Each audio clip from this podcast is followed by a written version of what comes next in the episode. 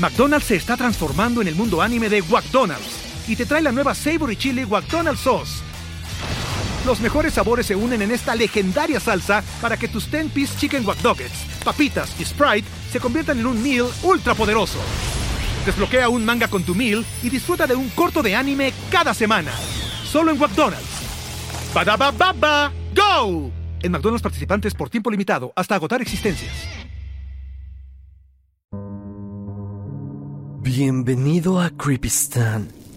Hace pocos días elaboré en mi canal principal un iceberg acerca de uno de los desastres naturales más espantosos que México ha vivido y que ha dejado a los capitalinos una marca imborrable que nos causa terror cada que escuchamos la alerta sísmica.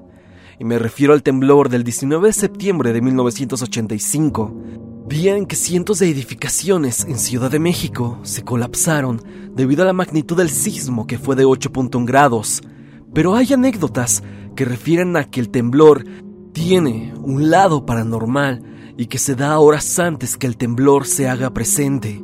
Hay una hora rara antes de este fenómeno, según cuentan varias personas, y hoy te voy a relatar dos historias que tienen que ver con el temblor de 1985. Así que sin más, pasemos con los relatos del día de hoy.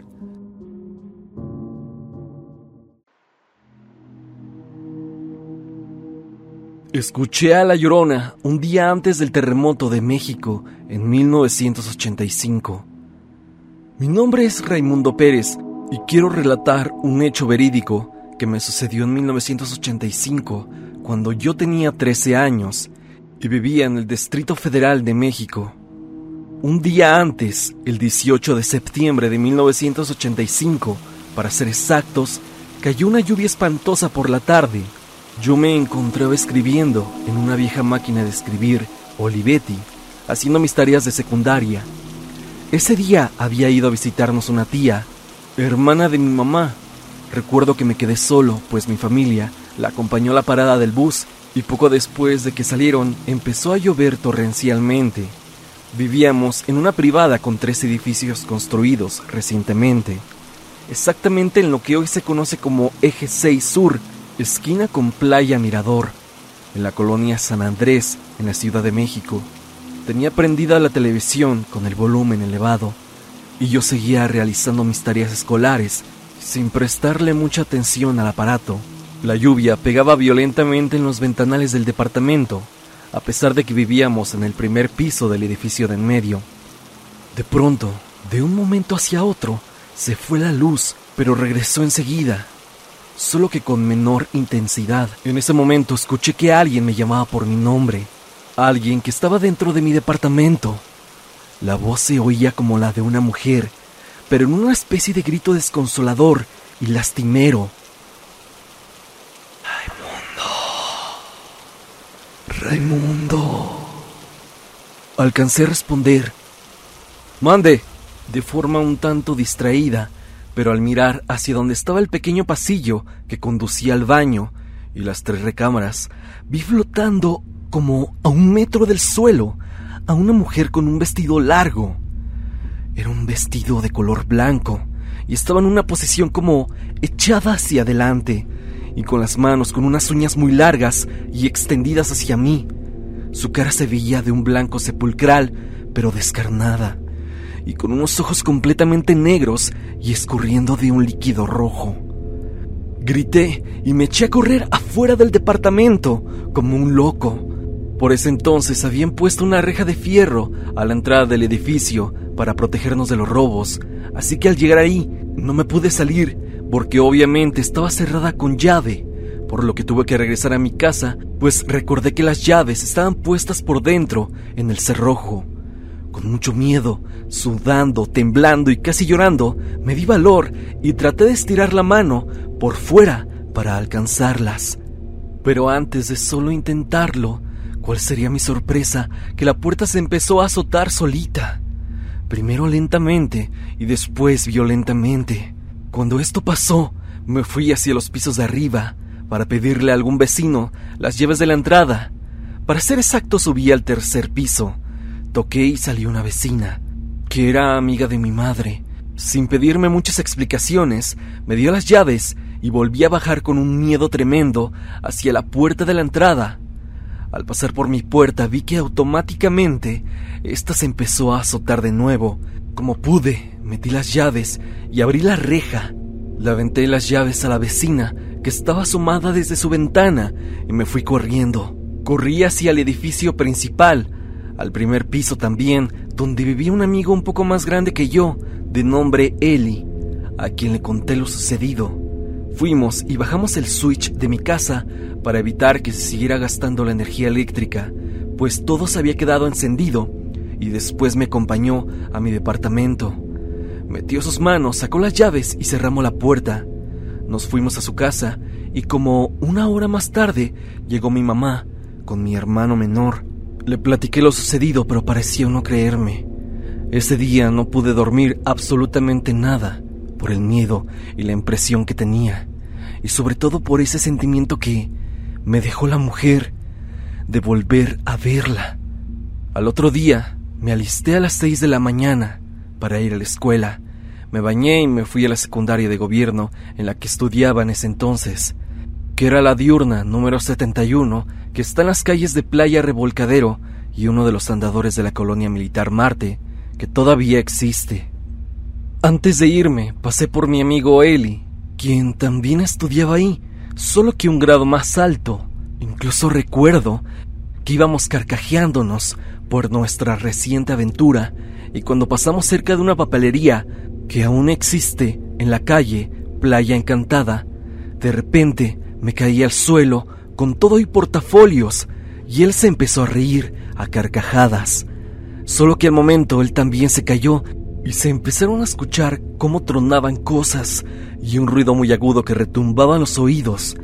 De repente vi que los vidrios de una panadería cercana estallaron hacia afuera en mil pedazos, de una manera impresionante. Eran como las siete y veinte de la mañana y ya había suficiente luz, pero al ocurrir todo esto, el día se oscureció de repente. Veíamos pasar perros aullando y corriendo. No comprendíamos lo que estaba sucediendo hasta que mi amigo gritó, Está temblando, vamos a cubrirnos. Y empezó a rezar el Padre Nuestro. Nos resguardamos debajo de la cornisa de una paletería cercana y vimos cómo se empezó a abrir el pavimento hacia arriba, como si fueran unas bocas gigantescas que escupían tierra y concreto hacia el exterior. Estábamos pálidos, muertos de miedo y sudando frío. El tiempo detuvo su marcha y nos pareció eterno. Sentíamos que nunca terminaría. Todo lo que ya relaté seguía sucediendo inexorablemente. Veíamos gente saliendo a la calle, llorando y gritando. Se escuchaba un extraño murmullo de miedo, desolación y terror, pero finalmente terminó. Todavía no estábamos seguros de que había terminado, y para no dar pasos en falso, nos quedamos unos minutos todavía rezando hasta que estuvimos seguros que todo había terminado. Decidimos regresar a nuestro hogar. Solo habíamos recorrido unas cuantas cuadras, pero al regresar nos asustamos de la cantidad de gente que había en las calles. Vimos algunas bardas derrumbadas, vidrios rotos por doquier, así como mucha incertidumbre y desconsuelo. Cuando llegamos al eje 6 sur, vimos que exactamente enfrente de nuestra unidad habitacional, el pavimento se había roto impresionantemente. Se hizo un agujero enorme que cubría la avenida, la cual tiene como cinco carriles, completamente a lo ancho y como en 10 o 15 metros a lo largo. Afuera de nuestro hogar había una cantidad enorme de gente. Vi a lo lejos a mi madre, a mis hermanos y a la familia de mi amigo. Nunca se me olvidará que la mamá de mi amigo Eli, una mujer muy supersticiosa y un poco chiflada, cargaba en sus manos un gran cuadro del Sagrado Corazón de Jesús. Todo el mundo lloraba, comentaba con angustia lo sucedido y se notaba mucha tristeza y pesadez en el ambiente. Para no hacerles el relato más largo, les diré que se cayó el edificio de hasta atrás de la unidad donde yo vivía, pero del edificio que se cayó se quedó atrapada la familia que vivía ahí, compuesta por un matrimonio joven y un bebé hermoso de un año. El edificio prácticamente se les vino encima, pues todo el primer y segundo piso se vino abajo. La mamá y el bebé salvaron la vida porque se metieron debajo de la mesa del comedor Y aunque les parezca increíble, soportó lo que se vino encima de piedra y cascajo. El padre quedó tumbado en el piso de lo que era el estacionamiento de abajo, pero con el edificio arriba, aunque sin sufrir daños de consideración, solo su pie se quedó atorado entre el cascajo y tuvieron que amputarle un solo dedo para liberarlo. Afortunadamente, nadie falleció, pero la Ciudad de México, sobre todo en su zona centro, quedó destrozada. Preguntarás qué tiene que ver el relato de terror con el que inicié con lo que pasó ese día. Pues no tengo una explicación certera. Podría aventurar una pequeña explicación. La descripción de lo que vi ese día coincide con los relatos que ya existen acerca de la llorona. Se dice que es una mujer con un vestido largo de color blanco, con la cara descarnada, los ojos como cuencas y llorando sangre, y lo más característico es que sus manos tienen unas uñas muy largas y las tiene estiradas, como si buscara arañar. Siempre está flotando con el cuerpo hacia adelante y sus quejidos son muy lastimeros. Días antes del terremoto en México, se escuchó a la llorona en varias partes de la ciudad. Su presencia siempre precede a grandes catástrofes y se aparece cuando llueve muy fuerte, por aquello que ahogó sus hijos en el río. La llorona se aparece en México desde antes de la llegada de los españoles, y en el libro sagrado del Popol Vuh existe una descripción de la misma, y por cierto, ella misma vaticina la conquista española y lo mucho que sufrirían los habitantes del México antiguo. Relatos un poco más recientes datan de la época de la colonia en la ciudad de Guanajuato, donde se dice que una madre una tina con agua a sus tres hijos pequeños, víctima del abandono de su esposo. Y bueno, se cuenta que la llorona se manifiesta antes de cada gran desastre, ya que le llora a aquellos que no estarán vivos pronto, y en este caso probablemente a todos los habitantes de la CDMX que esa mañana del 19S ya no volvieron a ver la luz del día. También leí en un comentario que la llorona también fue escuchada en Tlatelolco en la noche del 18 de septiembre, esto en la unidad habitacional de Tlatelolco. Así también se escuchó una noche antes, del 2 de octubre del 68. Esto por los estudiantes caídos al día siguiente. Crónicas aterradoras de nuestra metrópolis. Y es que esta es una historia que nos deja pensando de sobremanera en si hay algo sobrenatural que el mismo sismo pueda provocar de alguna u otra manera. Ahora dime, ¿tú has escuchado algo extraño antes de un temblor? Escribe tu respuesta en los comentarios y pasemos con el siguiente relato, el cual también converge al temblor del 85 y que curiosamente se parece mucho a la historia que acabamos de escuchar. Pasemos con la historia de Luis Antonio Guerrero. Hola Stan, hoy voy a contarte otra historia que está enterrada muy en mis adentros, algo que he ido reconstruyendo poco a poco preguntándole a mi madre, con la que viví esta historia, un día antes del temblor. Era el 18 de septiembre del 85. Era un niño de 11 años y había acompañado a mi mamá al centro con una amiga suya que vivía por el metro Pino Suárez. Cuando era niño salía mucho con mi mamá. Fui su único hijo y siempre salíamos a todos lados juntos. Y es que solo nos teníamos el uno al otro. Salíamos a pasear mucho. Al parque, a la feria, a Chapultepec, a la Alameda Central y demás lugares. Siempre salíamos juntos. Es algo que no le puedo reprochar a mi viejita por nada del mundo. Y bueno, ese día fuimos con su amiga que vivía en una vecindad que estaba por Pino Suárez, cerca de la avenida San Antonio Abad, en la colonia obrera. Nosotros vivíamos por Tacubaya en ese momento, por lo que llegábamos rápido a la casa de su amiga por el metro. De vez en cuando íbamos a visitarla. Había pasado el 15 de septiembre hace unos días y la señora había ido a festejar con nosotros junto con su hijo, un niño un poco más chico que yo, con el cual siempre jugaba fútbol en el patio de su vecindad, y así lo hicimos en esa ocasión, según recuerda mi madre. Nosotros habíamos llegado a la casa de la señora por eso de las 4 o 5 de la tarde, y pasó el tiempo hasta que se hizo de noche. Mi mamá hablaba con su amiga y yo jugaba con su hijo. Eran como las 8 de la noche, y mientras yo seguía jugando, mi madre me interrumpió diciéndome que ya era hora y que mañana tenía clases. Su amiga nos acompañó al metro Pino Suárez. En el transcurso al metro, las calles se sentían raras. Te digo, no era la primera vez que íbamos, por lo que sabía cómo eran las calles, y éstas se sentían raras.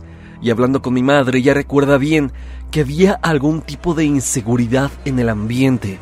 Su amiga también lo notó raro. Y es que las calles parecían más oscuras que de costumbre. Llegamos al metro Pino Suárez y ahí despedimos a la amiga de mi madre.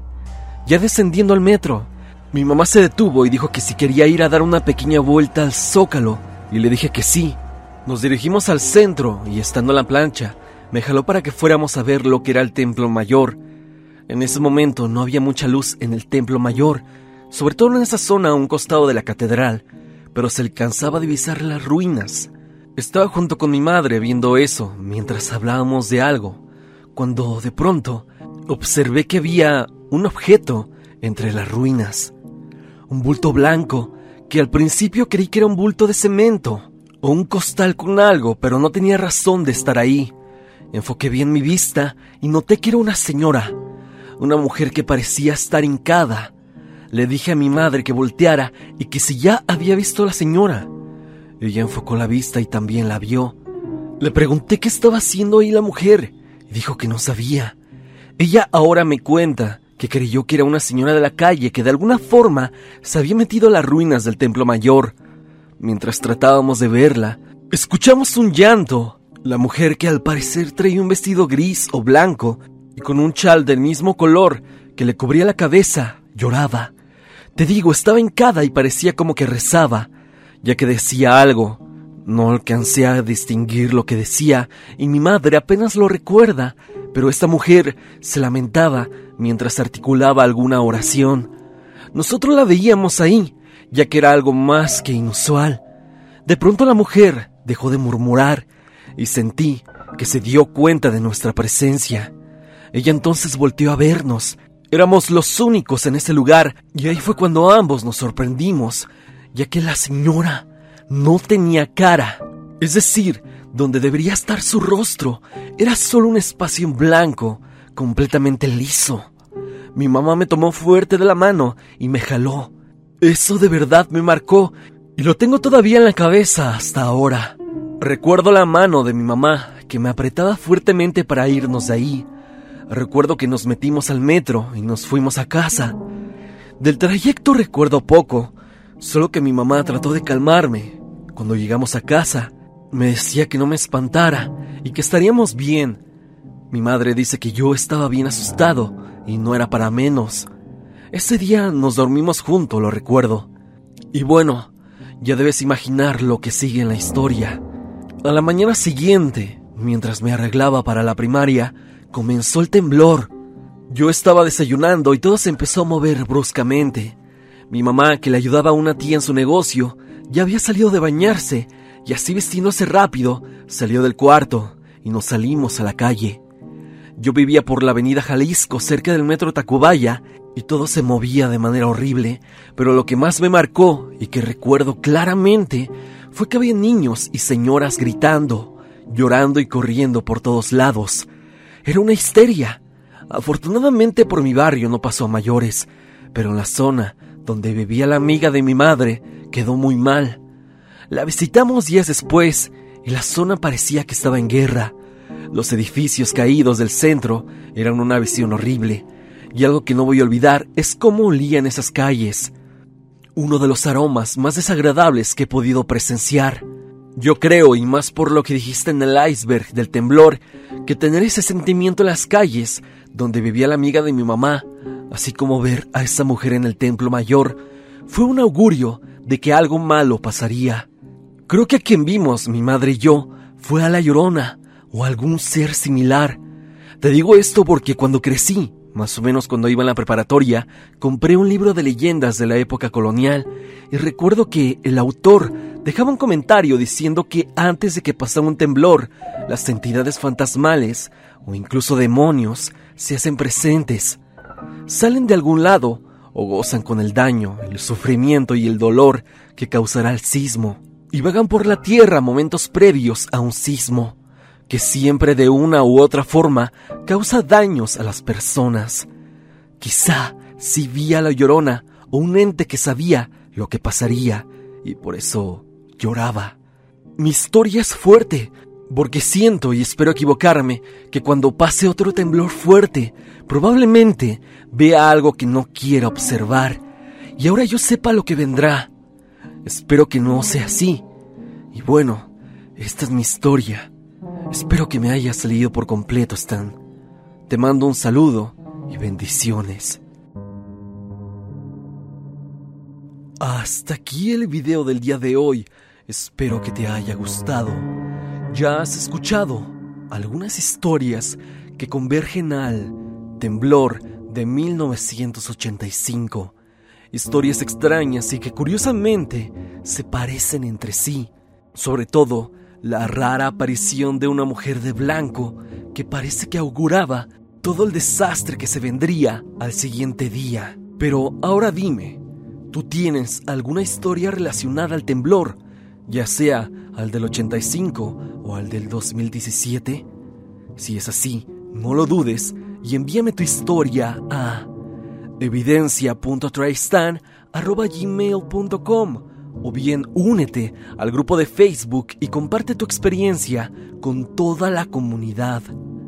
Recuerda que la música es por parte de Repulsive. Si te ha gustado, por favor, suscríbete a su canal. El link estará en la parte de abajo. Sin más que decir, no te olvides que yo soy Stan y te deseo dulces pesadillas.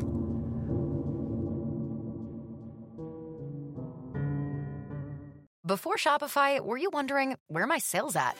Now you're selling with Shopify, the global commerce platform supercharging your selling. You have no problem selling online, in person, on social media, and beyond. Gary, easy on the cha-ching. oh, sorry, but my Shopify sales are through the roof. Start selling with Shopify today and discover how millions of businesses around the world use Shopify to ignite their selling. Sign up for a $1 per month trial period at shopify.com slash listen. Shopify.com slash listen.